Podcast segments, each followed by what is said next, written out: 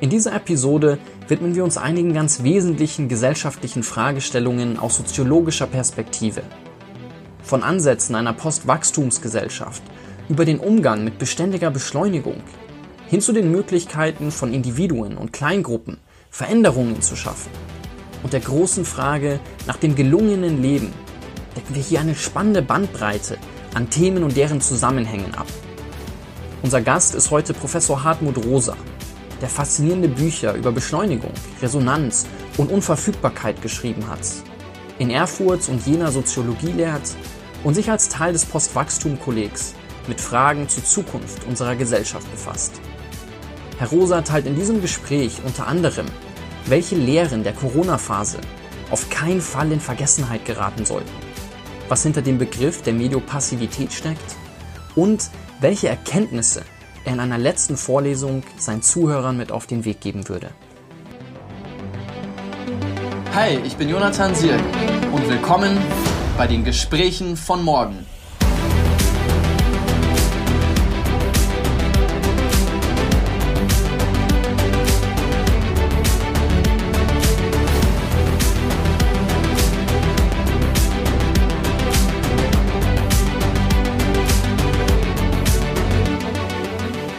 Herr Rosa, herzlich willkommen bei den Gesprächen von morgen. Ich freue mich sehr, dass Sie mit dabei sind und sich die Zeit genommen haben. Vielen Dank. Hallo, gerne, ich grüße Sie.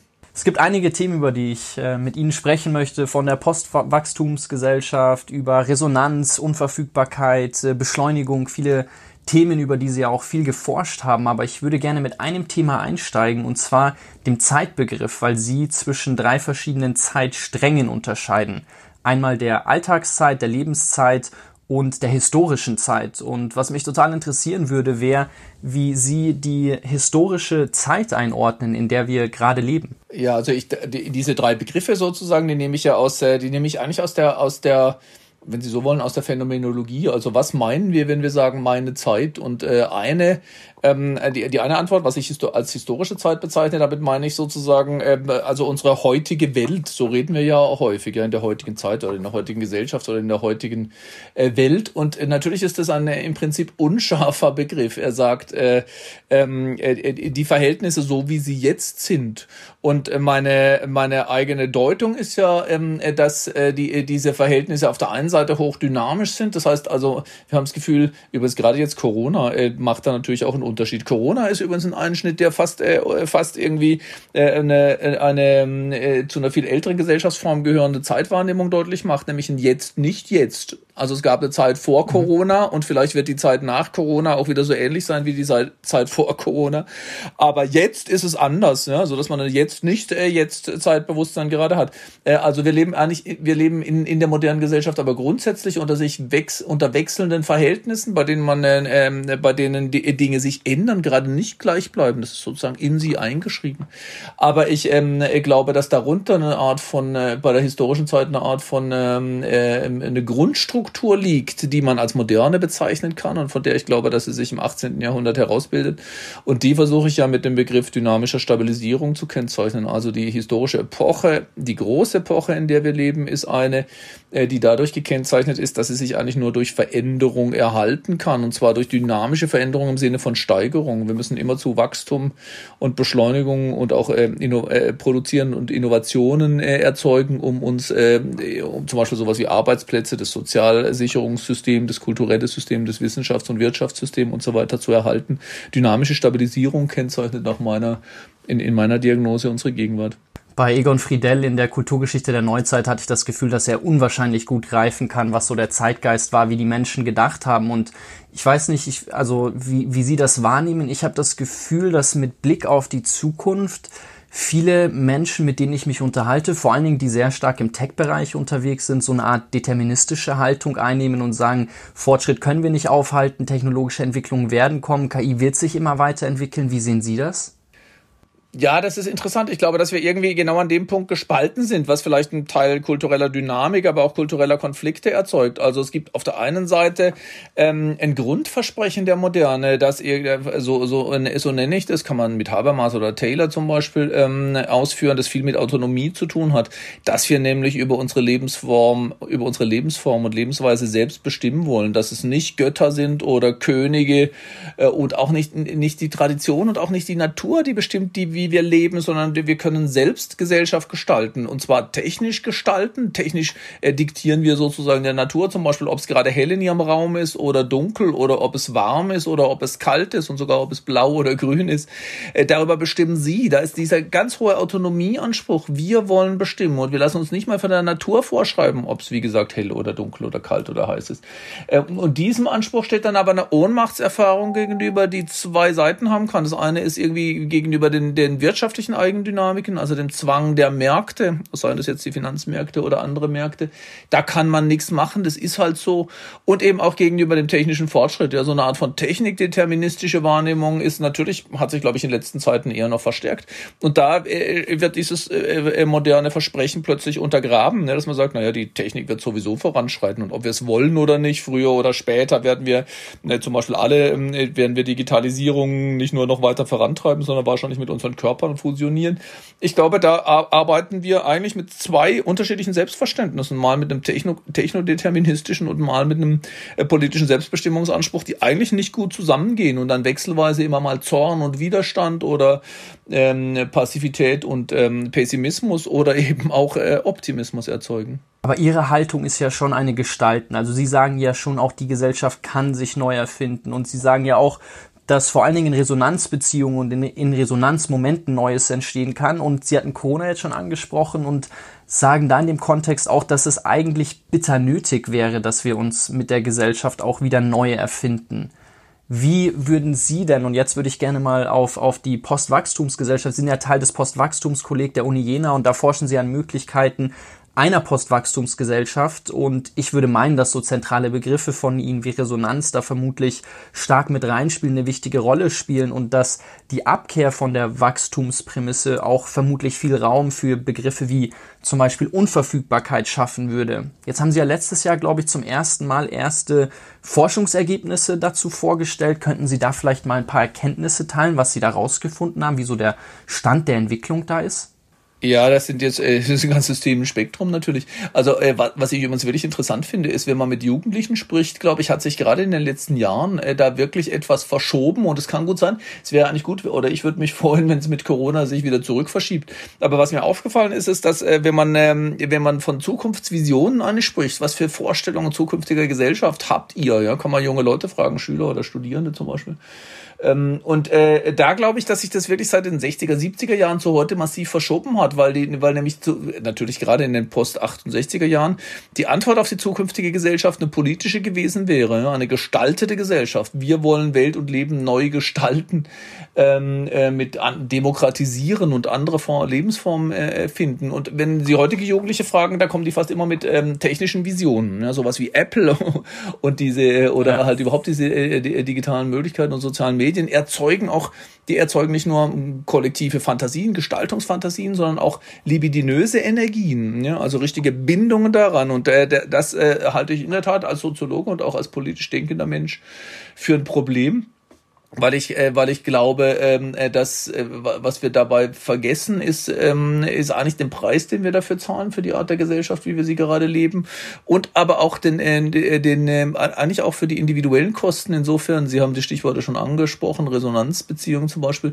die mir ja, die ich auch versucht habe zu entfalten im Blick auf die Frage, wann gelingt eigentlich menschliches Leben. Das äh, war dort eine, äh, eine, eine meiner meiner Grundfragen, die mich angetrieben haben und die äh, äh, meine, also was ich versuche zu zeigen, ist, und, und da gibt's sozusagen aus allen, äh, wenn Sie nach Forschungsergebnissen fragen, zum Beispiel im Blick auf ähm, Psycho- und psychosoziale Untersuchungen, also an der Schnittstelle zwischen Psychologie und Soziologie, kann man ziemlich gut zeigen, dass Aggressions, ich würde sagen, dass eine aggressive Weltbeziehung sozusagen sich ausbreitet und äh, ich glaube nicht, dass sie durch Technik erzeugt wird, aber Technik kann dafür ein, ein, ein, auch ein Medium sein oder sie ist ein Medium eigentlich in allen Hinsichten. Also wenn ich sage, moderne äh, Weltverhältnisse, unser Weltverhältnis ist zu einem aggressiven geworden, äh, dann ist, dann äh, zeigt sich das auf drei Ebenen. Ein Aggressionsverhältnis gegenüber der Natur, die wir mit immer besseren technischen Mitteln bearbeiten, aber ich denke insbesondere auch an sowas wie extraktive Industrien und dann natürlich auch das, was wir an Emissionen erzeugen.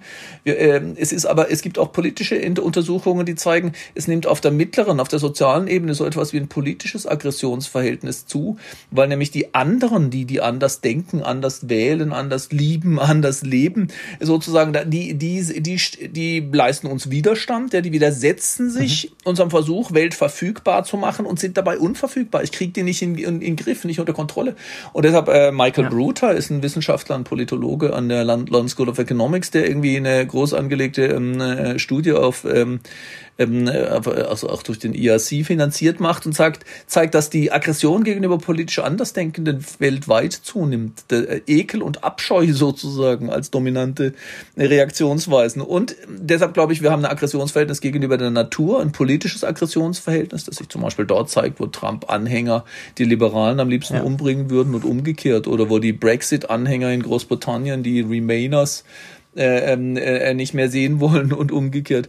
Und aber auf, und auf der kleinsten Ebene, ähm, äh, äh, glaube ich, zeigt sich dieses Aggressionsverhältnis in unserem Selbst, in unserem, in unserer Selbstbeziehung. Also dort, wo äh, Burnout zum Beispiel zunimmt und wo man sehen kann, dass der Versuch, sich immerzu zu optimieren mit Self-Tracking und anderen ähm, ähm, äh, Techniken, äh, die ja viel auch mit, äh, mit Technologie äh, zu tun haben Dort versuchen wir permanent, uns selber zu verändern, zu bearbeiten, zu optimieren, zu steigern. Und deshalb ist meine These, diese Art von Weltverhältnis, das wir da erzeugen, ist ein sozial erzeugtes. Ja? Die Technik selber zwingt uns noch nicht mal zu, äh, zwingt uns nicht in diese Art von äh, Weltbeziehung. Aber sie ist hochproblematisch, sie ist verknüpft mit diesen Mechanismen dynamischer Stabilisierung, hinter denen natürlich Kapitalismus steht.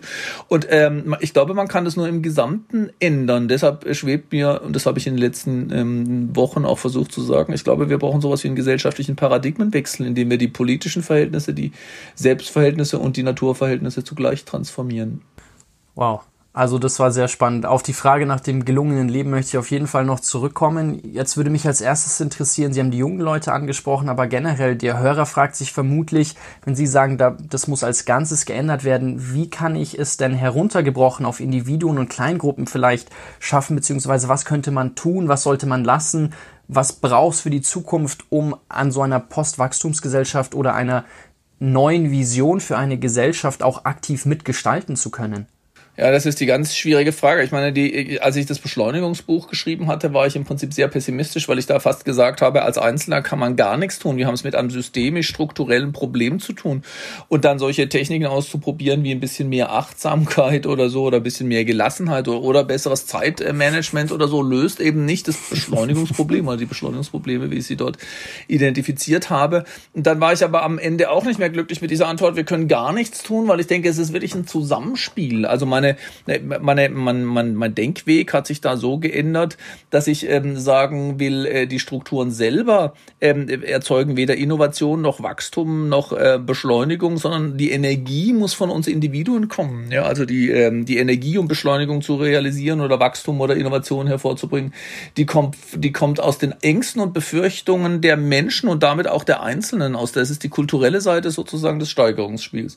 Und was mir jetzt vorschwebt, ist äh, nicht da wird es jetzt ganz schwierig, weil nämlich und da weiß ich manchmal auch nicht, was ich sagen soll, weil egal was ich sage, von irgendeiner Seite kriege ich danach immer Prügel.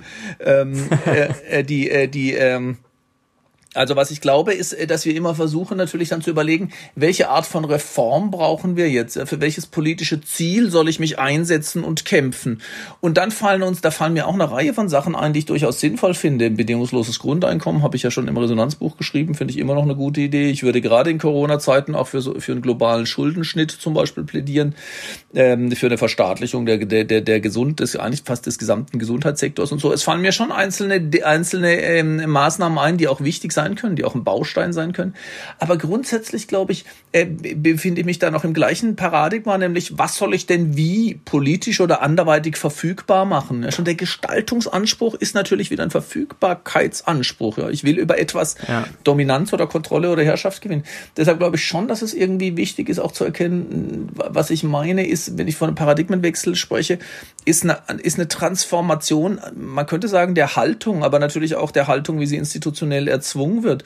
Nämlich eine, im, im Blick auf das Naturverhältnis, dass man, dass man, dass, dass das Fort die vordringliche Weise, mit der ich Natur in, mit Natur in Kontakt trete, nicht mehr die des unter Kontrolle bringens oder Beherrschens ist.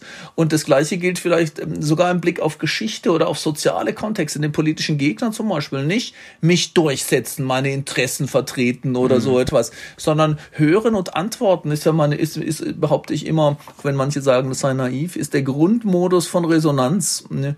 Den anderen hören und darauf zu antworten, aber nicht so zu antworten, dass ich mich durchsetze oder Recht kriege, sondern dass ich mich in dem Antworten auch transformiere und aber auch die andere Seite transformiere. Also wenn Sie fragen, was kann ich tun, dann glaube ich, ich würde wirklich sagen, die dispositionalen Voraussetzungen schaffen. Also die äh, dispositional bedeutet im Blick auf das eigene ähm, Wahrnehmen, Denken, Empfinden, ähm, äh, dass, dass wir da vielleicht wegkommen von einer Haltung, die immer nur fragt, wie kann ich was durchsetzen, wie kann ich meine Ziele erreichen, hin auf eine offene, also ich behaupte immer, ähm, entscheidend bei Resonanzbeziehungen ist, dass sie eigentlich ergebnisoffen sind. In dem Moment, wo ich mich auf Resonanz einlasse, im Gespräch zum Beispiel mit Ihnen, Vielleicht können wir für eine Sekunde tatsächlich dieses Beispiel nehmen.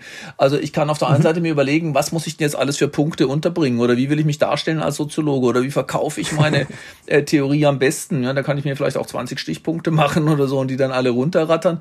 Ich würde sagen, das wäre eine super unresonante ha äh, Haltung. Äh, resonant würde bedeuten, ja. hören und antworten. Ich weiß noch nicht, wohin das Gespräch führt. Ja, vielleicht kommen wir auf ganz neue Ideen, die wir vorher nicht gedacht haben und vielleicht sind diese neue Ideen in einem gewissen Widerspruch zu dem, was ich früher geschrieben habe. Aber diese Ergebnisse Ergebnisoffenheit zuzulassen, schiene mir wichtig, auch im, im kollektiven Handeln, im Blick auf politisches Handeln zum Beispiel. Ich finde das Schöne an Resonanz, so wie Sie es beschreiben, ist ja auch, dass es sich eigentlich nie intentional erzeugen lässt. Und ja. das macht ja irgendwo den Reiz aus. Aber ich, ein, ein Gedanke, weil Sie Kona vorhin angesprochen hatten, was ich ganz interessant finde, ist, dass Sie von zwei Arten sprechen, wie wir mit der aktuellen Situation umgehen können. Und die eine Haltung wäre eben der klassische Ansatz, sage ich mal, alles äh, wieder versuchen zu kontrollieren und zu optimieren. Oder dass wir wieder auf uns und auf die Welt hören. Und Sie plädieren ja sehr stark für den zweiten Ansatz, was ich ganz spannend finde, weil der ja in sich impliziert, dass wir das bereits mal getan haben, wenn Sie sagen, dass wir das wieder ja. tun sollten. Wieso ist es heute nicht mehr so? Wie haben wir das verlernt und wie können wir es wieder erlernen? Also da, ja, da bin ich Ihnen jetzt sehr dankbar für die Frage, weil, weil die auf eine Gefahr aufmerksam macht, die, die ich immer wieder erzeuge. Sie haben völlig recht. Ich habe wieder gesagt, wahrscheinlich, weil weiß ich gar nicht, müsste ich nochmal nachhören. Aber ich kann es mir gut vorstellen, weil ich das immer mal wieder sage. Und dann, da, dadurch erzeuge ich dann irgendwie das Bild, als würde ich denken, früher war die Welt resonant und heute ist sie es nicht mehr. Und äh, ehrlich gesagt will ich das eigentlich gar nicht sagen.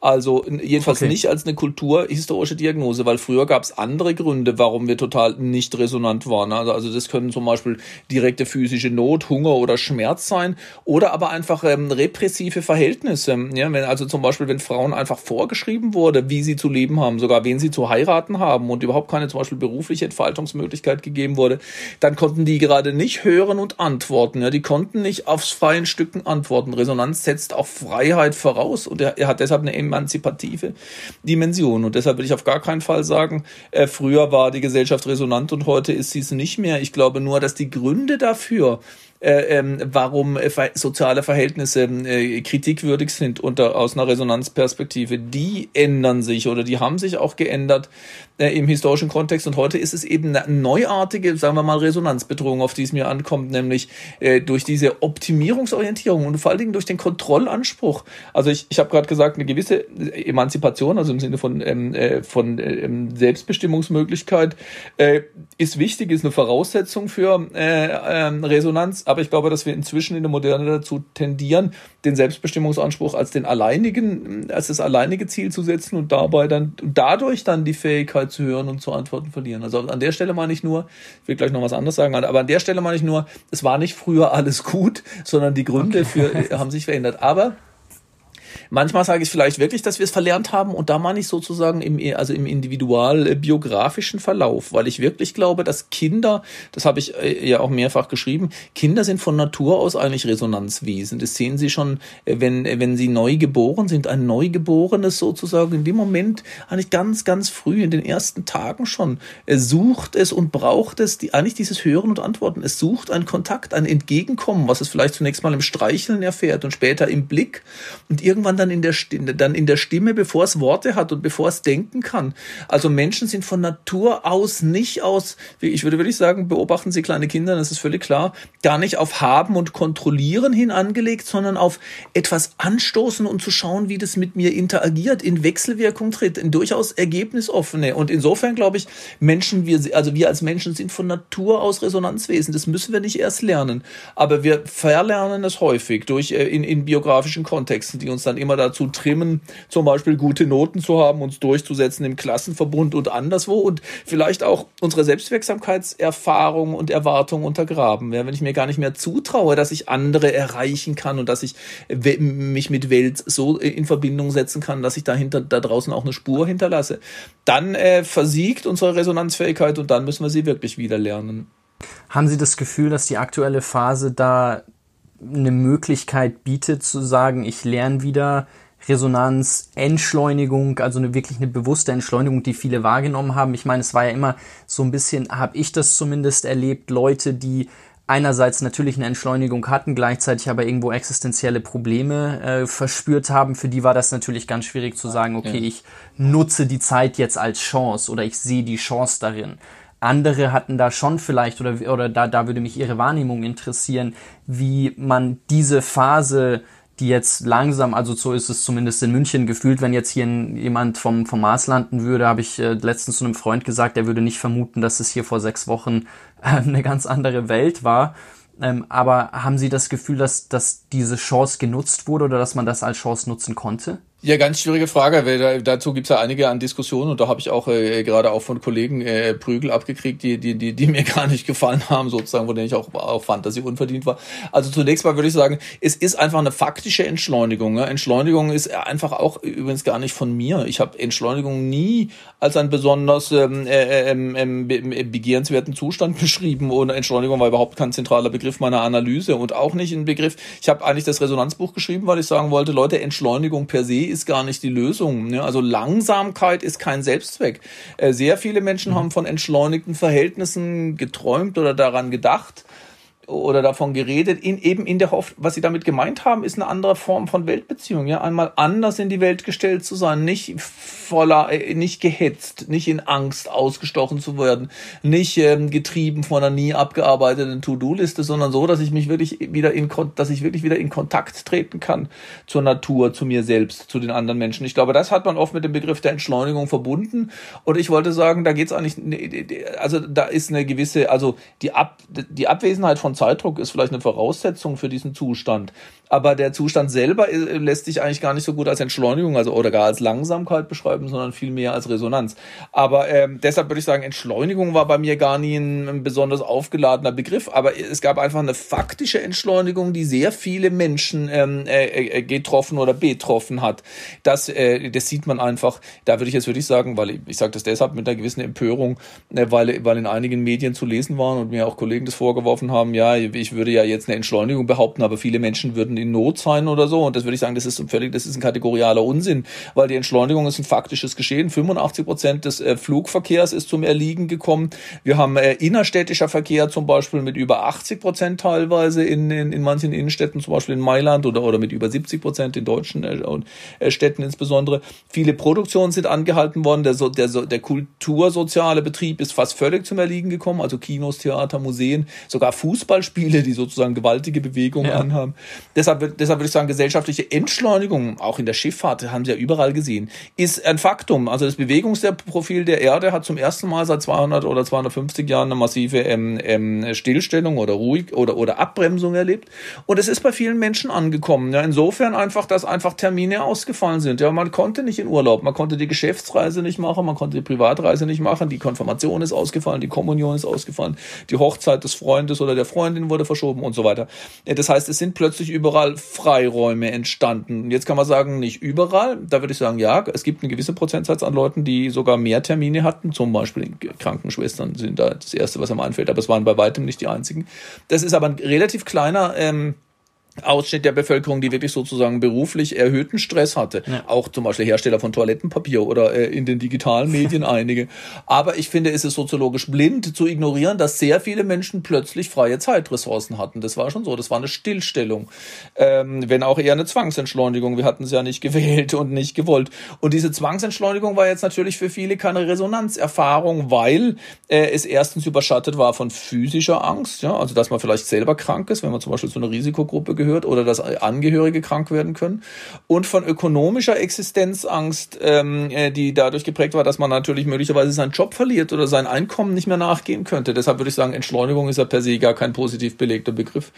Aber trotzdem hat ist eben für eine und obwohl es stimmt, dass viele Menschen auch erhöhten Stress hatten, weil sie zum Beispiel Kinder betreuen mussten und so, ist, sind für viele freie Zeitressourcen entstanden. Und jetzt glaube ich und und die haben auch viele Leute, die haben natürlich sehr viele Menschen genau versucht äh, mit resonanten mit Tätigkeiten, von denen sie sich Resonanz versprochen haben, zu füllen. Nämlich endlich mal, was weiß ich, Klavier zu spielen zum Beispiel, ja, oder endlich mal Thomas Manns Zauberberg zu lesen, oder endlich mal in den, den Schrebergarten anzufangen, ja, oder das alte Möbelstück äh, abzupolieren, oder äh, ich weiß nicht, ob ich Klavier schon hatte, ja, wieder Klavier äh, anfangen, oder kochen, ja, dann nehme ich mir mal Kochen vor. Sehr viele Menschen ja. haben genau das versucht.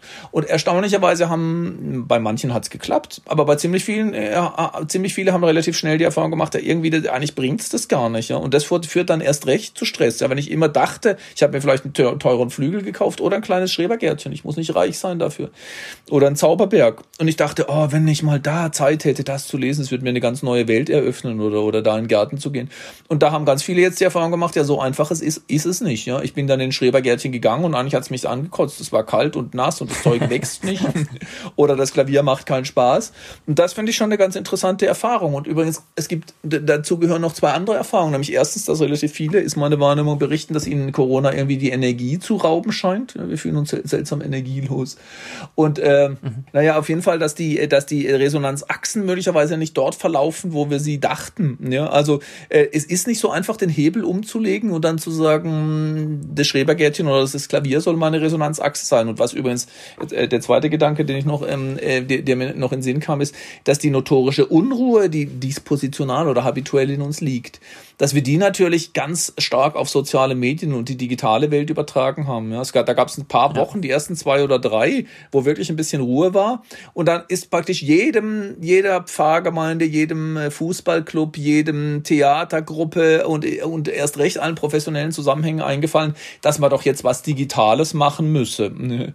So dass Menschen ganz schnell diese Hyperaktivität, dieses schnell von Ort zu Ort gehen, das ganz volle To-Do-Listen haben, in die digitalen Medien verlagert haben. Und da, wo sie nicht durch neue äh, Deadlines oder To-Do-Listen getrieben waren, haben sie sich oder haben wir uns, weil da rede ich durchaus auch von mir selber, dann ganz schnell in was weiß ich, Katzenvideos auf YouTube oder Netflix oder sonst wo verfangen. Ich finde es ganz spannend, was, was Sie sagen. Das hatte ich vorher schon auch immer wieder erlebt, wenn ich mit Leuten darüber gesprochen habe, die sich besonders gestresst gefühlt haben und darüber gesprochen haben, so dass sie nie Zeit für Dinge haben. Und wenn ich dann gefragt habe, so, wofür hättest du denn gerne mehr Zeit, habe ich ganz oft das Gefühl gehabt, so, eigentlich wissen sie es gar nicht so recht oder wenn man ihnen dann Zeit zur Verfügung stellen würde, so wie es in der aktuellen Phase war, wo man dann Hobbys wie Schrebergarten oder Lesen nachgehen kann, da dann tatsächlich gar nicht unbedingt der, der Aktionismus dann da ist, zu sagen, okay, jetzt gehe ich der Sache auch tatsächlich konsequent nach. Ich würde aber die Frage, die ich gestellt habe, gerne noch mal ein bisschen anders stellen und dann gehe ich äh, von, von dem Corona-Thema weg. Ja. Was wurde denn durch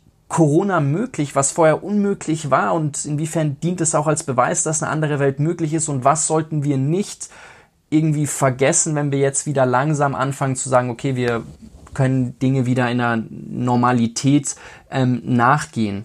Ja, ich, ich glaube, dass es, äh, also ich, also ich denke, dass da eine ganze Reihe von Erfahrungen sind, an die wir uns später wenigstens erinnern sollten. Also das eine ist irgendwie, dass es in der Tat ganz gut geht, ohne zum Beispiel diese permanente physische Mobilität. Ne? Weil wir ja wirklich, also gerade auch, auch junge Leute, und es ist eben nicht nur ein Elitenproblem, äh, dass wir ständig mobil waren. Ich würde sagen, vielleicht ist die Reichweite bei den Elitensektoren größer, ja, die, die chatten dann nach Rio oder nach New York, aber dass man mal eben nach München oder Berlin oder Köln könnte, hat ja fast alle sozialen Gruppen ähm, äh, getroffen. Und Urlaub war per permanent ein Thema und so. Und zu ich glaube, wir haben direkt eine neue Raumwahrnehmung, weil jetzt für die allermeisten Menschen in diesen Wochen der, der Raum sich plötzlich wieder konzentrisch um den Aufenthaltsort oder den Wohnort herum anlagert. Ja, ganz viele haben angefangen, ähm, ihren Wohnraum im, im Nahbereich zu erschließen, indem sie zu Fuß rundherum gegangen sind oder mit dem Fahrrad oder so. Das gibt ein direktes neues Raumbewusstsein und übrigens auch ein neues Zeitbewusstsein, weil man ganz schlecht planen kann im Moment. Wir hatten im Prinzip eine Art von, äh, äh eigentlich von Weltreichweitenverkürzung. Ja. Ich behaupte ja immer, die Moderne legt es auf Weltreichweitenvergrößerung an. Wir wollen immer mehr zeitlich unter Kontrolle haben und auch räumlich. Und Corona hat das äh, geradezu umgedreht. Räumlich ist uns nur noch wenig erreichbar um den Wohnort herum und zeitlich können wir nicht mehr lange planen, weil wir nicht wissen, wie weit, also nicht weit in die Zukunft planen, wie die Dinge sein werden. Und das hat durchaus, das hat uns eine andere, eine andere Weisen des Weltbezugs, glaube ich, nochmal klar gemacht, an die wir uns erinnern sollten. Aber auf der kollektiven Ebene ist mir ganz wichtig, dass wir, und darauf beharre ich, eine kollektive politische Selbstwirksamkeitserfahrung gemacht haben. Weil nämlich, äh, wir haben ja so angefangen mit dem Technodeterminismus. Ähm, äh, Im Anbetracht, es, es, gibt, es gibt eigentlich zwei große Probleme, welche Menschen einem immer wieder auch sagen und was alle eigentlich politische äh, Umfragen oder Einstellungsumfragen oder Umfragen zur politischen Kultur deutlich machen. Menschen sind besorgt wegen der Klimakrise, also ökologischer Probleme und auch wegen wachsender sozialer Ungleichheit oder Ungerechtigkeit. Wenn acht Männer ähm, wir sind in der Tat alles Männer. Wenn die so viel haben wie 50 Prozent der ärmeren Land äh, der Weltbevölkerung, ähm, dann, also 50 Prozent der Weltbevölkerung, dann scheint das einfach super ungerecht zu sein. Und in Anbetracht dieser, dieser beiden Problemlagen, also soziale Ungerechtigkeit, ökologische Krisen, ähm, haben, hatten, hatten wir ein dominantes, ähm, ähm, überwältigendes Ohnmachtsgefühl. Da kann man nichts machen. Ja, Klimagipfel jagt Klimagipfel und politische Selbsterklärung jagt politische Selbsterklärung. Und die Fridays for Future sind millionenfach auf die Straße gegangen. Und wenn Sie sich das Bewegungsprofil der Erde angeschaut haben, zum Beispiel Zahl der Flüge, hat einfach immer zugenommen. Ne? Hat überhaupt keine Rolle gespielt, mhm. ob es da irgendeinen politischen Beschluss gab oder irgendeine Demo oder so. Und was wir jetzt gesehen haben, ist, dass wir mit politischen Mitteln, weil das war ja nicht das Virus, das die Flugzeuge vom Himmel geholt haben, mit politischen Entscheidungen haben wir ohne Blut und Gewalt in ganz kurzen Wochen praktisch was tun können. Also wir sind handlungsfähig im Blick auf die Eigendynamik, diese unglaubliche Beschleunigungslogik der Märkte ähm, äh, und, und, und, äh, und der Mobilität. Und wir sollten uns daran erinnern, auch im Anblick auf die Klimakrise und im Blick auf ökonomische Fragen, weil, weil nämlich in, in, in äh, der Corona-Zeit hat auf einmal die Frage der Börsen und der Profite keine Rolle mehr gespielt. Da hat Politik mal wirklich gegen alle ökonomischen Interessen gehandelt. Und äh, mein Lieblingsbeispiel dafür ist, dass äh, Donald Trump, der amerikanische Präsident, im, im marktradikalsten Land der Welt, nämlich der, den USA, General Motors befehlen kann, Beatmungsgeräte statt Autos zu bauen. Da sieht man plötzlich Systemrelevanz, wenn wir unter System die Märkte und die Ökonomie verstehen, ist nicht das Oberste im Leben, sondern sowas wie Lebensrelevanz. Ja, vielleicht muss man zwischen reproduktiven Systemen und produktiven Systemen unterscheiden. Wir haben die Erfahrung gemacht, dass die Reproduktion, also die Aufrechterhaltung des Lebens über Profit und Technik und Eigendynamik ähm, äh, äh, triumphieren kann. Und daran sollten wir uns erinnern, wenn wir in Zukunft auf politische Probleme äh, eingehen.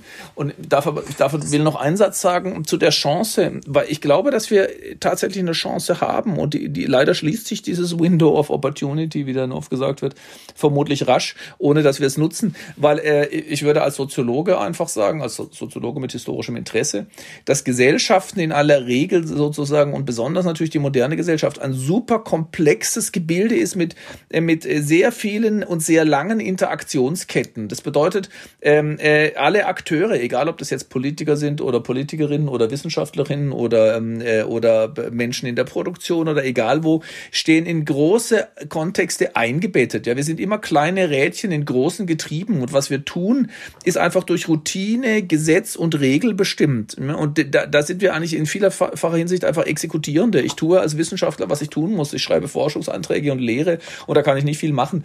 Jetzt hatten wir aber einen Zustand, in dem viele dieser Prozessketten äh, zusammengebrochen sind und plötzlich keine Routinen und Regeln mehr da waren. Ja? Weil es gab keine Regeln, wie man mit in Corona-Zeiten umgeht.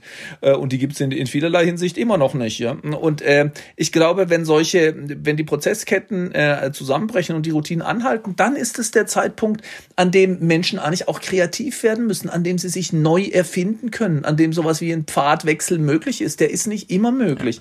Aber in solchen historischen Ausnahmesituationen, wo die Interaktion sowieso erstmal in, äh, weitgehend ähm, zum Stillstand kommt, da kann man sich neu erfinden. Und da beobachte ich etwas, was mich, was ich echt ärgerlich äh, und problematisch finde, ist, dass, also ich als Soziologe immer gefragt werde, wie geht's denn nach Corona weiter? Ja, welches Vorhersagemodell ist denn jetzt das Beste? Ja, habt ihr Soziologen, habt ihr kritische Theoretiker oder Systemtheoretikerinnen oder wer auch immer, habt ihr jetzt ein richtiges Vorhersagemodell oder müssen wir die Ökonomen oder die Zukunftswissenschaftlerinnen fragen? Und da will ich unbedingt darauf beharren, es gibt, das ist nicht determiniert in so einem Zustand, ich nenne das historischer Bifurkationspunkt, wo man zwei Pfade gehen kann. Da kommt es auf unser mhm. Handeln an. Ja, Hannah Arendt sagt, die, die Fähigkeit der Menschen ist seine Natalität, dass wir nicht so weitermachen müssen, wie wir es bisher getan haben. Und da die, wie wir es eingangs schon besprochen haben, die Welt jetzt nicht so toll äh, war, mit dem dreifachen Aggressionsverhältnis sollten wir eigentlich nicht so schnell wie möglich in die alten Pfade zurückkehren, aber genau das tun wir gegenwärtig. Das wollte ich gerade ansprechen. Also ich fand es sehr schön, dass Sie gesagt haben, dass wir, dass die aktuelle Situation gezeigt hat, dass wir auch mal tatsächlich den Mensch, die Natur über Profit, ökonomische Interessen stellen. Mein Bedenken ist einfach nur so, wir haben es halt gezwungenermaßen getan, weil Sie hatten den Zeitraumhorizont angesprochen und ich finde es immer wieder erschreckend, muss ich sagen, dass die Leute, die eine Entscheidungsgewalt haben, die ganz viele andere Menschen beeinflusst, gefühlt aus meiner Perspektive heraus einen total begrenzten Zeithorizont haben, in dem sie ihre Entscheidung überdenken. Da geht es um sehr kurzfristige Gewinne, die langfristige Schäden nach sich ziehen. Und äh, die Frau Göpel hat das sehr schön in ihrem Buch Unsere Welt neu denken skizziert, wo ich mir tatsächlich die Frage stelle, wie können wir das hinbekommen, dass sowas langfristig bleibt? Weil so in, in, in, in meiner Promotionsarbeit bin ich viel um die Welt geflogen und habe mit Leuten gesprochen, die vor allen Dingen technologische Information, äh, Innovationen vorantreiben. Und ich habe sie eingangs immer gefragt, was ist eigentlich der größere Plan, den wir damit verfolgen? Mal abgesehen von Grenzen ausreizen und einfach ja. zu sehen, was äh, wissenschaftlich möglich ist. Und in letzter Instanz haben ja eigentlich alle gesagt, ja, uns geht es erstmal darum, dass wir hier ein wirtschaftliches Interesse, was unser Unternehmen verfolgt, äh, gerecht werden können und nicht irgendwie einen ideellen Anspruch an eine Sache hegen. Und ich muss sagen, ich kann sowas, ich, ich, so, so im, im tief im Inneren, ich, ich kann das gar nicht verstehen. Ich kann nicht verstehen, wie wir als Menschheit so kurzfristig denken können. Das finde ich total erschreckend. Ja, und doch ist es so gekommen. Ich stimme Ihnen da absolut zu. Und meine, ich bin, äh, äh das würde ich unbedingt sagen. Ich meine, schon im Beschleunigungsbuch wollte ich immer sagen, wann sind wir denn mal schnell genug? Oder wenn man von Wirtschaftswachstum redet, wann ist die Wirtschaft denn mal groß genug? Und wenn man von Selbstoptimierung redet oder so, wann sind wir denn mal gut genug? Und dann stellen Sie fest, die Antwort auf alle diese Fragen lautet nie. Ja, das muss ewig weiterlaufen. Mhm. Es gibt da überhaupt kein, kein Telos mehr, sozusagen kein Ziel, kann nicht mal mehr eine Vision ja. davon. Äh, und das ist, ja. ein, das, ist ein, das ist ein absolutes riesiges Problem. Ich stimme Ihnen da 100% zu. Ich würde aber sagen, es ist eigentlich nicht, es ist nicht in erster Linie oder nicht nur den, nein, ich würde sagen, nicht mal in erster Linie den Entscheidungsträgern anzulasten, weil die natürlich, äh, ich meine, wenn, natürlich besteht es, also ich meine, die, die konkurrieren, sagen wir mal, politische Entscheider, äh, konkurrieren halt um die um Stimmen der Wähler und Wählerinnen. Und da gibt es natürlich unterschiedliche Visionen. Es gibt Parteien oder Politikerinnen, die langfristige, zum Beispiel ökologische Ziele verfolgen. Und wenn die Wähler und Wählerinnen sie ja. wählen würden, dann, also, weil es wird immer diskutiert, dass, eine, dass eine, in einer Demokratie die Entscheidungsträger oder halt, ja, sagen wir mal, die Entscheidungsträger, auch die Parlamentarier, ja nur einen Vier-Jahres-Horizont haben. Ja, also denken die, wenn in meinen vier Jahren das gut geht, ist es mir egal, was in 50 Jahren passiert. Aber das hat, ich, ich glaube, diese Kritik trifft nicht. Weil wenn den Menschen, die diese Leute wählen, der, die 50 Jahre Horizont wichtig wäre, ja, dann, dann könnte man sie sozusagen, da würde man sie unmittelbar dazu äh, zwingen und bringen können. Deshalb glaube ich, es ist auch unser Problem, also ihr Problem und mein Problem. Und deshalb habe ich ähm, äh, also in dem Beschleunigungsbuch mich darüber gewundert und darüber beschwert. Und dann bin ich zu dem Ergebnis gekommen, dass die Antwort auf die Frage, wieso leben wir so, ja, die jetzt in ihrer Frage ja auch mitklang, die ist, dass wir gar keine Vision davon haben, wie es denn sein sollte. Ja, weil wir diese Frage nicht mehr stellen. Ja, so, so bin ich auf diese mhm. Antwort gekommen zu sagen, ja, das Problem ist, glaube ich, mit der Kurzfristigkeit, dass wir einfach immer nur versuchen, Ressourcen anzuhäufen. Ja, genau genommen noch mehr Macht zu erwerben, nämlich ökonomische Macht in Form von Geld oder technische Macht in Form von technischer Beherrschbarkeit zum Beispiel.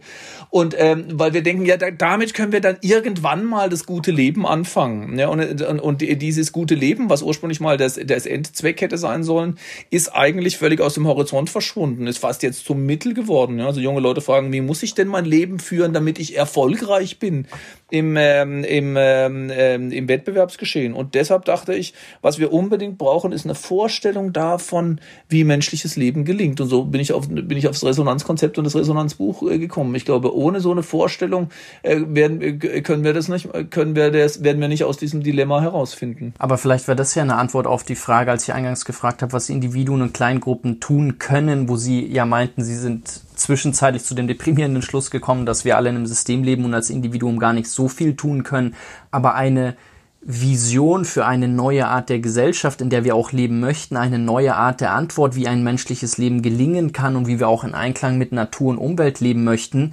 ist ja eine Sache, die auch ein Individuum beziehungsweise eine Gruppe von Menschen skizzieren könnte und in die Welt tragen könnte. Ja, ich glaube, ich habe dann wahrscheinlich den Gedanken vorhin gar nicht äh, wirklich zu Ende entwickelt. Also in dem Beschleunigungsbuch bin ich zum Ergebnis gekommen, dass wir als Einzelne gar nichts tun konnten. Im Resonanzbuch äh, sah das schon wieder anders aus, ja, weil ich da nämlich irgendwie sagen wollte, Resonanzverhältnisse sind immer zweiseitig. Ja. Da gibt's eine institutionelle Seite und die ist problematisch, wenn sie uns zum Beispiel zu permanentem, zu Wettbewerbsorientierung zwingt und in ununterbrochene Zeitnot führt und so. Aber es gibt auch eine individuelle Seite und wir können und wir müssen, glaube ich, beide Seiten bearbeiten oder an beiden Seiten arbeiten und zwar gleichzeitig. Und eine davon sind wir und unsere Haltung und unsere Orientierung. Und ich glaube wirklich, das wäre meine Hoffnung. Das sage ich auch immer. Ähm, also wissen Sie, ich finde das ganz interessant. Ich bin da eigentlich ganz optimistisch. Also an dem Punkt bin ich dann plötzlich wieder optimistisch, dass ich sage, wir haben eigentlich im Alltagshandeln, Sie und ich und alle anderen, die das hören, auch immer kleine Spielräume der Handlungsorientierung. Ja, wir können eigentlich immer äh, auf eine Steigerungslogik, wie ich das nenne, oder auf eine Resonanzlogik äh, uns fokussieren. Also zum Beispiel in einem Gespräch oder in, in, in, eigentlich in fast jedem Gespräch. Eine Steigerungslogik würde bedeuten, wie kann ich möglichst schnell und effizient meine Ziele erreichen oder mich durchsetzen, ja, oder auch einen, mhm. den Kompromiss möglichst gut zu meinen Gunsten machen oder einen Konflikt beenden und so weiter. Und eine Resonanzorientierung ist dieser Moment, wo ich plötzlich nicht auf das Ziel und das Ergebnis und die Optimierung achte, sondern mich mal wirklich dafür interessiere, wie es vielleicht dem anderen geht und auch wie er dazu kommt, so zu denken, wie er denkt und diese Ziele zu haben. Also man hat immer kleine Spielräume der Öffnung. Auch ich sage immer an der Supermarktkasse zum Beispiel. Ich kann mich eigentlich, ich kann mich an die, inzwischen an die Maschine stellen, da geht's schnell und effizient. Oder ich kann in Kauf nehmen, vielleicht das sogar suchen, kurz äh, in ein Gespräch mit der Frau oder dem Vorder- oder dem Hintermann oder dem Mann an der Kasse zu kommen oder ihr wenigstens ein Lächeln zu schenken. Und ich finde übrigens, ja. äh, meine persönliche Erfahrung ist wirklich gerade in Großstädten, äh, aber auch in mittelgroßen Städten und inzwischen sogar Kleinstädten, es gibt dort immer zum Beispiel Obdachlose Obdachlose, ja, die oder oder Menschen, die auf der Straße leben und einem um einen Euro bitten. Und da habe ich immer den kleinen Spielraum zu sagen, hau ab oder ich oder ich behandle diesen Mensch wie einen Sack Müll oder ich kann ihm ein kleines Lächeln und vielleicht einen Euro schenken. Die allermeisten von uns können sich diesen Euro sehr sehr gut leisten. Ne? Wir haben uns irgendwie angewöhnt zu sagen, nee, ich gebe aus Prinzip nichts. Viele machen sowas und dann frage ich sie, was ist denn das für ein Prinzip genau? Ja, nämlich das nicht in Resonanz zu treten. Also was ich meine ist Sowohl im Umgang mit Dingen als auch im Umgang mit Menschen und übrigens auch im Umgang mit uns selbst. Wenn mir was wehtut, kann ich schnell nach einer Pille greifen, ja, das ist die Verfügbarmachung im Prinzip, oder kurz darüber nachdenken, was mir mein Körper vielleicht sagen will. Das klingt jetzt schon wieder esoterisch und man muss es damit auch nicht übertreiben, aber ich glaube, bei jedem Handeln gibt's kleine Spielräume, die stärker auf eine, die, die resonanzsensibel sind oder optimierungssensibel. Und ich glaube sogar, dass wir aus dem Widerspruch revolutionäre Transformationsenergie gewinnen können. Und was ich meine ist, äh, da schweben mir insbesondere vor zum Beispiel Pflegeberufe oder Pflegesituationen, aber sagen wir mal Pflegeberufe, aber übrigens, es gilt für jeden Beruf, aber ich mache es mal bei Pflege- oder Lehrberufen, weil da ist es am sichtbarsten. Äh, aber es gilt sogar für Autobauer, kann ich Ihnen gerne erläutern. Äh, also was ich meine ist, wenn ein Mensch, egal ob das jetzt eine Ärztin ist oder ein Krankenpfleger, mit einem Kranken interagieren, interagieren oder zum Beispiel ein Lehrer mit einem Kind, dann ist er hin und her gerissen zwischen einerseits sozusagen einer verdinglichenden Logik, ne, das muss schnell sein, das muss effizient sein, das muss abrechenbar sein. Also ich kann Ärzte zum Beispiel kennen das, dass sie behandeln ja inzwischen eher Bildschirme als wirklich Menschen. Ähm, und sie, sie, sie nehmen diese Logik wahr, ja, abrechenbar, schnell, effizient, sicher, auch rechtlich dokumentierbar und so weiter. Das gilt für alle Pflegekontexte, für alle Lehrkontexte. Und ich kann sehen, dass da ein Mensch ist, der mich anschaut, ja, der mit mir in Resonanz treten will. Und diese Spannung erzeugt übrigens sehr, sehr häufig Burnout. Ja, Lehrberufe und Pflegeberufe haben die höchste Burnout-Raten. Das wundert mich überhaupt nicht. Und äh, aber daraus ergibt sich nicht nur jeweils ein kleiner Spielraum, sondern auch ein Widerstandspotenzial, nämlich das Gefühl, das kann doch nicht sein, wie ich da gerade umgehe mit dem Kind zum Beispiel. Mhm. Und übrigens, äh, und deshalb glaube ich, wir sollten aus dieser Wahrnehmung, dass wir nämlich permanent unsere Resonanzsensibilität verletzen und abstumpfen müssen, den, den, den, die, das Potenzial für Widerstand gewinnen, im Kleinen wie im Großen. Und übrigens, es ist sogar für, für in fast allen Kontexten, wo Menschen mit der Hand arbeiten. Ja, das äh, sehen Sie bei Interviews mit Industriearbeitern, die sagen, ich mache meine Arbeit eigentlich gern. Ja, ich will ein gutes Auto bauen oder muss jetzt nicht gerade ein Auto sein, auch eine andere äh, Maschine oder so, sogar mit Programmierern. Wir können Programmierer und Programmiererinnen nehmen. Da sind wir ganz im technischen Feld, die sagen, ich würde so gerne und ich will ein gutes Programm schreiben. Ja, ein, ein, ein, ein einfaches, ein elegantes, ein, ein, ein, ein zuverlässiges, aber permanent werde ich daran gehindert, entweder durch irgendwelche Vorschriften oder durch Zeitdruck. Ja, und deshalb glaube ich sozusagen zwischen Resonanz und Effizienzorientierung entsteht immer eine Lücke. Und wir sollten genau in diese Lücke gehen und das kann jeder Einzelne von uns tun und dann die Resonanzlogik gegen die Beschleunigungs- und Steigerungslogik drehen. Das finde ich sehr schön. Viktor Frankl hatte das, äh, wenn, wenn, wenn ich mich recht erinnere, als höchsten Grad der menschlichen Freiheit ausgemacht. In, in, in seinen Werken hat er darüber gesprochen, dass wir zwischen jedem Reiz, allem, was uns widerfährt im Leben und der Reaktion darauf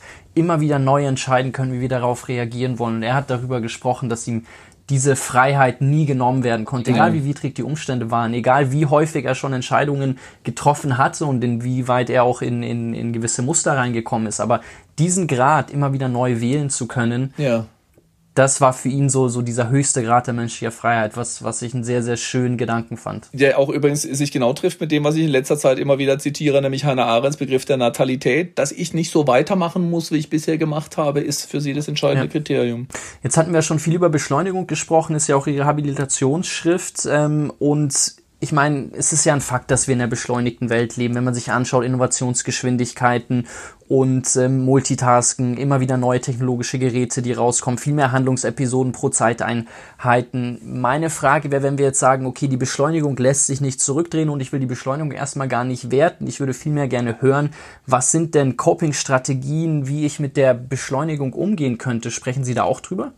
Ja, eigentlich fast gezwungenermaßen, weil ich halt einfach, also ich habe eigentlich meine, also ich, Sie hatten, Sie haben recht, das Beschleunigungsbuch war mein Habilitationsthema, aber ich habe es eigentlich auch geschrieben aus einem persönlichen Antrieb, nämlich aus einem Frust gegenüber all diesen Zeitratgebern, die da irgendwie sagen, naja, wenn du nur die richtige Zeitstrategie hättest, also die richtige Coping-Technik, dann hättest du kein Zeitproblem mehr. Also Simplify Your Life und wie das ganze Zeugs hieß. Und da gibt ja richtige ja. Gurus des Zeitmanagements. Da brauchst du nur vier Felder und da musst du priorisieren, da musst du irgendwie, äh, äh, ja, da musst du dann irgendwie deine Aufgaben teilen in das Wichtigste Wichtigste und das, was ich gerne machen möchte und bla bla. Und äh, mir ist aufgefallen, dass das hilft alles nicht aus dem Dilemma. Ja, übrigens schon deshalb nicht, weil die, die Frage, was für uns das Wichtigste ist, ist super interessant. Ne, weil wenn zum Beispiel, wenn ich meine Tätigkeit als Dozent nehme, da kommt vielleicht irgendeine studentische Anfrage, ich bräuchte mal dringend noch ein Gutachten, damit ich ins Ausland kann. Das ist für, auf meiner Wichtigkeitsliste ganz unten, weil es mein Leben überhaupt nicht tangiert. Es ist mir völlig egal, ob dieser Mensch dahin kann oder nicht. Aber für ihn ist es wahnsinnig wichtig, ja. Und deshalb mache ich es vielleicht um drei Uhr äh, dann, dann eben trotzdem noch. Äh, und äh, Wichtigkeit kann irgendwie bedeuten, das ist für mich wichtig oder es ist für die Uni wichtig. Ja? Wenn die Uni irgendwie einen Antrag einreichen will und ich muss meinen Teil liefern, kann ich sagen, du, im Moment ist mir das gerade unwichtig, aber mein Job ist irgendwie wichtig. Also kurz und gut, äh, ich wollte sagen, ich, ich, also auf was ich hinaus wollte, ist, dass diese Beschleunigungslogik ein strukturelles, institutionelles, tief verankertes gesellschaftliches Problem ist und ich kann nicht einfach die richtige Weise finden. Ähm, aber Sie haben schon eigentlich den richtigen Stichwort gegeben, weil Coping heißt ja nicht lösen, sondern umgehen damit. Ne? Und mein, mein Beispiel ist immer, wenn ich so eine Krankheit habe, Diabetes zum Beispiel, dann werde ich die nicht los, vermutlich. Also bei manchen Krankheiten jedenfalls. Diabetes ist es, glaube ich, so. Aber ich kann lernen, damit umzugehen. Und, ähm, äh, und dann äh, nach und nach, weil Leute halt gesagt haben, wenn sie um mir gar nicht sagen können, was ich machen soll, dann brauche ich auch keine Soziologie. Und das habe ich dann dazu gebracht, da eben doch darüber nachzudenken. Und ich glaube, es gibt schon ein paar Dinge, die man tun kann. Ich meine, eines, was wichtig ist, das könnten wir, glaube ich, jetzt bei Corona alle auch ganz gut äh, beobachten, ist, ähm, äh, seinem Leben und seinem Alltag eine gewisse strukturelle Eckpunkte zu geben, hilft ungemein. Ja, weil, weil erstens sozusagen, wenn da, da wo Zeit zu einer amorphen Masse wird, also eine, eine radikale 24-7-Gesellschaft, ja, ähm, ist ganz schwer zu ertragen. Ja, wir brauchen ein paar so Fixpunkte, wie zum Beispiel, was weiß ich, Montagabend gehe ich eben Volleyball spielen und Mittwoch gehe ich Musik machen oder so. Und jetzt haben wir alle das Problem, dass dann immer, aber Montagabend wäre doch diese super wichtige Sitzung. Willst du es nicht mal sein lassen mit Volleyball? Oder Mittwochabend ist dann eben irgendwie, ich weiß nicht was, kommt irgendwie ein super tolles Theaterstück, dann lass es doch mit dem Fußball. In dem Moment äh, und, und äh, so können sie durchs ganze Leben gehen, auch durch Sommermonate oder durch die Weihnachtszeit oder so. Und ich glaube, es ist sehr, sehr wichtig, ein paar strukturelle Eckpunkte für sich selber zu setzen. Also zum Beispiel zu sagen, nee, Montag gehe ich Fußball spielen und das war's. Ja, egal wie wichtig die Anfrage ist. Oder so mache ich es zum Beispiel zwischen Weihnachten und äh, eigentlich sogar drei König, wenn es geht, weil in Baden-Württemberg, wo ich herkomme, gibt es drei König sozusagen der Eckpunkt. Da bin ich hier im Schwarzwald und sonst nirgends. Egal, was für ein super Sonder einmalige Chance auf eine Rocky Mountains Urlaub mir irgendjemand anbietet oder so. Äh, tatsächlich hilft es. Man denkt, man vergibt sich da Chancen und Möglichkeiten. Das stimmt aber nicht unbedingt. Man braucht, natürlich muss man es mit Augenmaß machen, aber ein paar strukturelle Eckpunkte helfen. Und was auch hilft, ist irgendwie ähm, äh, die, äh, die Idee aufzugeben, sich immer einreden zu wollen, dass man schon nichts verpasst, dass man alles unter Kontrolle hat. Das hätte, führt übrigens zu dem Verfügbarkeitsthema ähm, oder dem Unverfügbarkeitsthema. Man kann wirklich sehen, dass Angst dadurch entsteht, dass man sich versucht einzureden, dass man alles unter Kontrolle hat. Ja, die Leute haben gerade Abi ja. geschrieben oder ich weiß nicht, ob sie es jetzt noch tun. Äh, da war das irgendwie auch so. Die Ar man hatte wahnsinns Angst vor der Arbeit, wenn man sich immer so versucht äh, einzureden, dass man ja schon alles kann und weiß und unter Kontrolle hat. Man muss mal die Gegenstrategie einnehmen und zu sagen, ja, es gibt jetzt gerade das Wichtiges, was ich verpasse. Und es gibt jetzt Dinge, die ich nicht tue, äh, obwohl ich sie eigentlich tun sollte und mein Leben wird trotzdem nicht untergehen. Mir hat mal eine eine Zeitmanagerin, das fand ich das Einzige, was ich wirklich ein guter Tipp fand, gesagt, dass sie versuchen, den Leuten beizubringen, äh, dass sie ihre Strategie ändern müssen. Früher hat man gesagt, du kannst erst nach Hause gehen oder du kannst guten Gewissens oder erleichtert nach Hause gehen, wenn du dein E-Mail-Postfach wirklich abgeräumt hast oder du fährst erst in Urlaub, wenn du die Schreibtischplatte wieder siehst. Also mit anderen Worten, wenn die To-Do-Liste abgearbeitet ist. Ich sage, ja. wenn das Tagwerk erledigt ist. Und heute ist es eben so, dass es nicht mehr möglich ist und das führt immer, das führt tendenziell zu Überlastung oder irgendwann zu Burnout oder Depression. Und deshalb sagte die Zeitmanagerin, sie versucht ihren Leuten beizubringen zu sagen, nee, wenn da noch immer noch wichtige E-Mails im Postfach sind, die du nicht abgearbeitet hast, dann ist dein Leben okay. Ja, dann bist du gut dabei. Und auch wenn du deine Schreibtischplatte nicht mehr siehst und auch wenn da Sachen liegen bleiben. Das ist äh, sozusagen das Zweite, was wichtig ist. Und das Dritte, was ich ja schon seit langem sage, ist, man muss tatsächlich sich Mußeräume heute künstlich schaffen. Das machen ja auch viele Menschen. Ein, ein Trick ist, schreib in deinen Kalender irgendwie Samstag um 14 Uhr mache ich nichts. Und wenn dann einer dich anfragt, hast du nicht Lust, da irgendwie ähm, äh, mit spazieren zu gehen, von mir aus nur? Und dann, sag, dann, sag, dann sagen sie, nee, da, da habe ich schon was, nämlich nichts. Also man muss dieses Nichts dann wirklich sozusagen ähm, frei halten, eigentlich für das, was einem dann da im Moment einfällt. Und solche Momente kürzlich, künstlicher Weltreichweitenverkürzung suchen ja jetzt immer mehr Menschen, indem sie zum Beispiel wandern. Ja, Jakobsweg wandern ist ja. wahnsinnig beliebt geworden, weil ich in der Zeit, wo ich da wandere, sozusagen meine räumliche Reichweite auf die 30 Kilometer, die ich vielleicht pro Tag schaffe, zusammengeschrumpft ist und auch mal jetzt die Zeit dehnt sich da plötzlich wieder. Ja, die drei Wochen, die vor mir liegen, kommen mir wie eine Unendlichkeit vor. Das kann ich auch machen, wenn ich mich in eine Hütte irgendwo einmiete oder in ein Kloster einsperre oder so. Solche Techniken entwickeln Leute ja gerade. Womit wir wir dann ja auch wieder eigentlich zur Resonanz kommen, weil wenn ich sowas mache, hab, erhöhe ich ja irgendwo die Chance, dass ich eine Resonanzerfahrung erlebe. Und jetzt möchte ich eine Frage stellen, die vielleicht ein bisschen widersprüchlich ist, ähm, wenn es darum geht, wie was für Möglichkeiten gibt es denn, Resonanz auszubauen, mehr werden zu lassen? Oder würde dieser Optimierungsgedanke schon den Resonanzgedanken ähm, in, in, in, in sich zerstören? Oder wie könnte man beides zusammenbekommen? Ja, das ist eine gute und eine wichtige Frage, weil es ein zweischneidiges Schwert ist. Also, also tatsächlich, ich sehe die Gefahr und kriege das aber auch von außen immer mal wieder gesagt, dass wir dann jetzt eben noch Resonanz als weiteres Kriterium, ein Steigerungskriterium einführen. Ja, du musst mehr Resonanz in deinem Leben haben. Schlimmste ist übrigens, wenn es zu einer Art von ethischen Imperativ wird. Ja, du solltest mehr Resonanz haben oder mehr Resonanz zulassen. Ja. Du musst an deiner Resonanzfähigkeit arbeiten. Und äh, eigentlich habe ich das Unverfügbarkeitsbuch auch ganz stark dagegen geschrieben. Aber ich habe schon im Resonanzbuch versucht, eigentlich genau mit der Unverfügbarkeitsidee dagegen ähm, ähm, ähm äh, naja, Vorkehrungen zu treffen. Übrigens, eine interessante Frage ist ja, wie übersetzt man äh, Unverfügbarkeit ins Englische? Und ein guter Begriff, ähm, äh, der mir vorgeschlagen wurde, lautet äh, non oder or un, un or non-engineerability. Also man kann es nicht ingenieurmäßig herstellen. Also es ist unmöglich, mhm. ein Buch zu schreiben, sieben Schritte zu einer resonanten Partnerschaft oder so etwas. Ähm, insofern habe ich da erstmal immer gesagt, das geht nicht. Ja? Also man versucht, Resonanz systematisch zu scheitern, geht immer schief. Übrigens ist das eine Alltagserfahrung, die machen wir alle. Ja? Also sie hören irgendwie ein ganz tolles, äh, was weiß ich, einen Beethoven-Satz, dann kaufen sie sich den gesamten Beethoven und setzen sich zu Hause hin und denken, boah, jetzt komme ich ganz tief in Resonanz. Die Wahrscheinlichkeit ist eher, dass sie da nicht, nicht in Resonanz kommen, weil sie jetzt durch die, Beethoven hat nicht mal so viel geschrieben. Ja, bei Mozart ist es noch viel schlimmer, obwohl der viel jünger gestorben ist.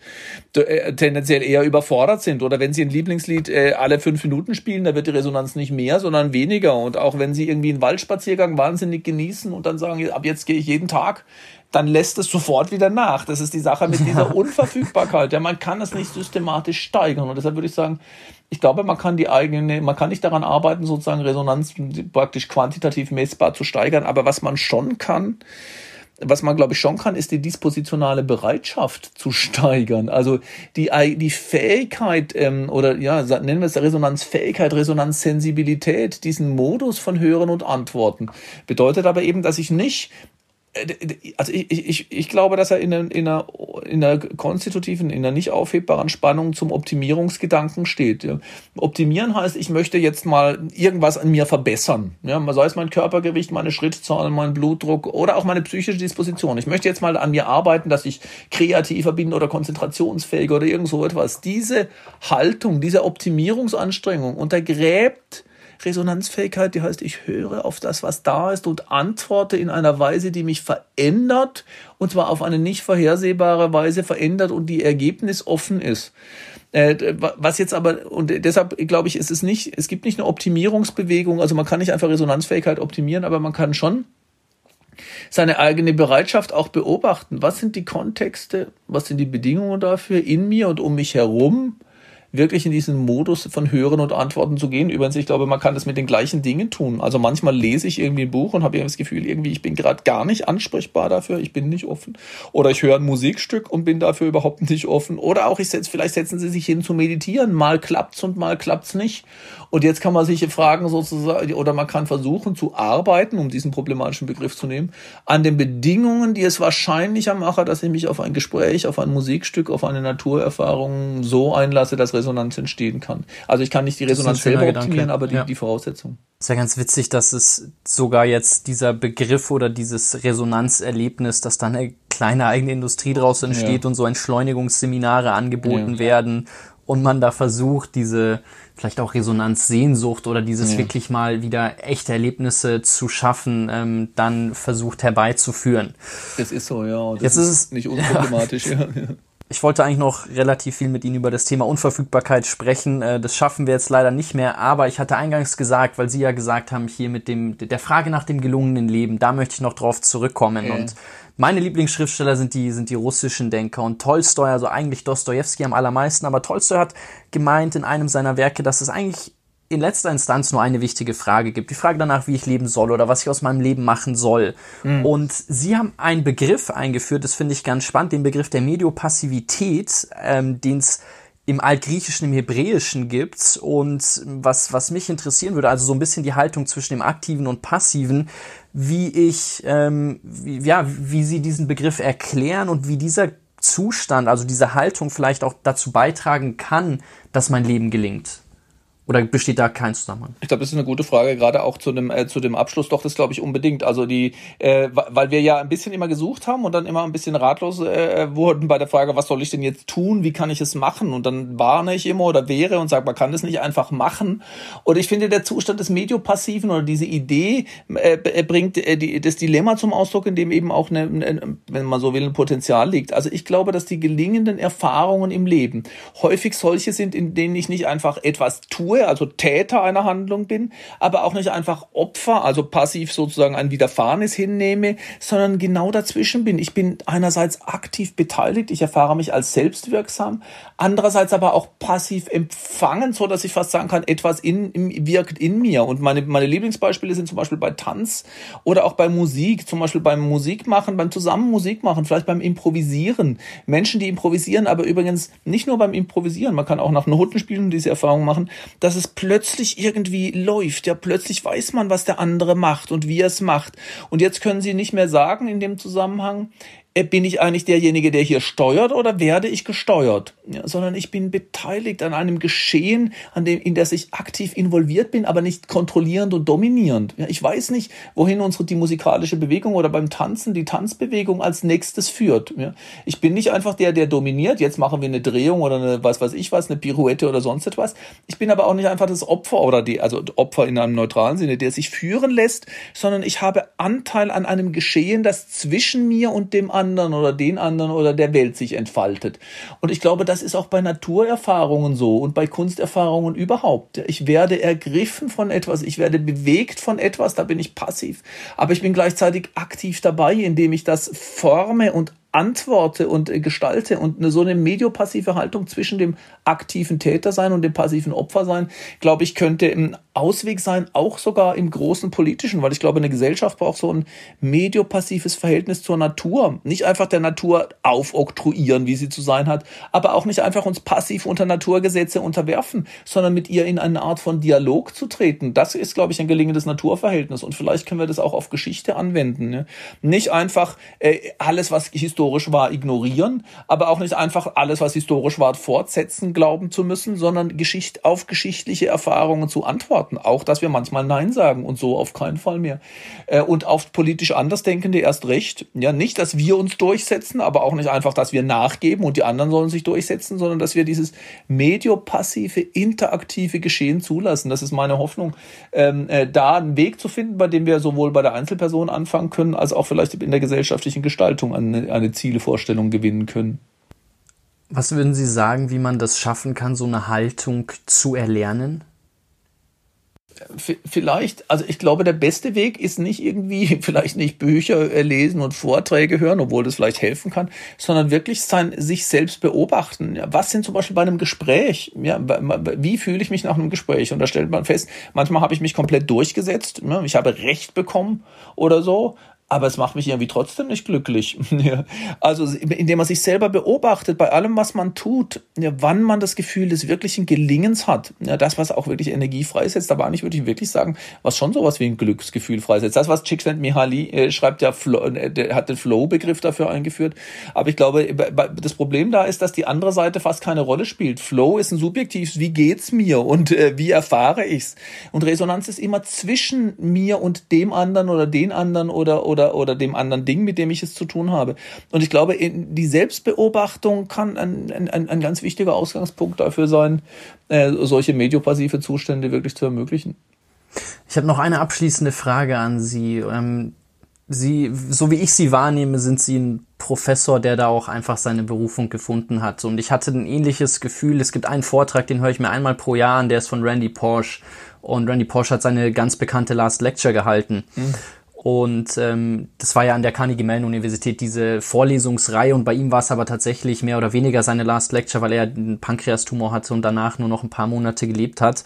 Und er hat in diesem in dieser Vorlesung, die rappelvoll war, darüber gesprochen, wie man Kindheitsträume leben kann. Und da Sie sich ja auch so stark mit dem Begriff des gelungenen Lebens auseinandersetzen, würde mich noch abschließend interessieren, wenn Sie jetzt den Hörern noch eine Sache mit auf den Weg geben könnten, egal ähm, so mit, die, mit diesem Gedanken einer, einer Last Lecture, was mit Blick auf das gelungene Leben, was, was würden Sie den Hörern noch mit auf den Weg geben? Hm. So, äh, ehrlich gesagt, für solche Fragen fürchte ich ganz schräg, ganz sehr, weil man dann irgendwie sozusagen die, alles, was man, äh, die gesamte Lebensweisheit in einen Satz pressen muss. Ähm, ja, ich hebe mir die leichteste Frage für den Schluss auf. Das, äh ja. Äh, ich, also ich meine, vielleicht äh, tatsächlich gibt es eine Anekdote, äh, die ich ganz interessant finde, also ähm, von meiner eigenen Großmutter. Also wenn ähm, ähm, äh, tatsächlich, also über was ich gestolpert bin, was mich gewundert hat, ist, wieso wir im Nachhinein als erwachsene Menschen häufig denken, die Schulzeit waren unsere schönsten Jahre oder gerade auch das Ende, die Jugendzeit eigentlich. Studienbeginn, da, da ist mir das nochmal deutlich geworden. Boah, das war doch, das ist ein bisschen die besten Jahre deines Lebens. Aber wenn man sie die Leute fragen, die entweder am Schuljahresende oder zu Studienbeginn stehen, die finden das überhaupt nicht toll. Ja, die die, die, die, die finden das ziemlich furchterregend und äh, leiden darunter. Und ich, und, ähm, äh, und ich glaube, und die Frage ist, wo kommt es her? Und äh, da ist mir aufgefallen, als meine, meine Großmutter gestorben ist, hat mein Vater sie gefragt, also ganz kurz vorher, ähm, was sie anders machen würde, wenn sie noch mal leben könnte. Und da hat sie gesagt, du weißt du was, wenn ich noch mal leben würde, ich, ich glaube, ich würde nicht viel anders machen. Vielleicht würde ich gar nichts anders machen, aber ich hätte nicht mehr so viel Angst.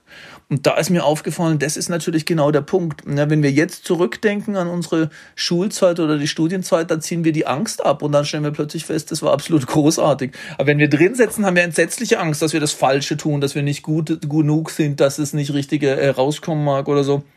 Und deshalb glaube ich, ähm, deshalb wäre meine Hoffnung zu sagen, diese, die, die, die Sache mit der Unverfügbarkeit hängt genau damit äh, zusammen. Wir sollten, wir können vielleicht die Angst aus dem Leben ein bisschen zurückdrängen, wenn wir nicht versuchen, uns einzureden, dass wir alles unter Kontrolle haben, sondern wenn wir glauben, dass wir die Möglichkeit haben, auf das, was uns da begegnet, was wir nicht kontrollieren können, dann auch zu reagieren. Also, dass wir selbstwirksam antworten können, egal was uns da passiert und nicht, dass wir es kontrollieren müssen. Das könnte, oder das ist vielleicht eine Idee, Idee, mit der man ein bisschen besser durchs Leben kommt. Vielen, vielen Dank, Herr Rosa. Es hat mir unheimlich viel Spaß gemacht, äh, der Austausch mit Ihnen. Ich wünsche Ihnen alles Gute und hoffe, dass wir das ähm, an anderer Stelle dann nochmal vertiefen können. Sehr gerne, war auch für mich sehr anregend. Vielen Dank für das Gespräch.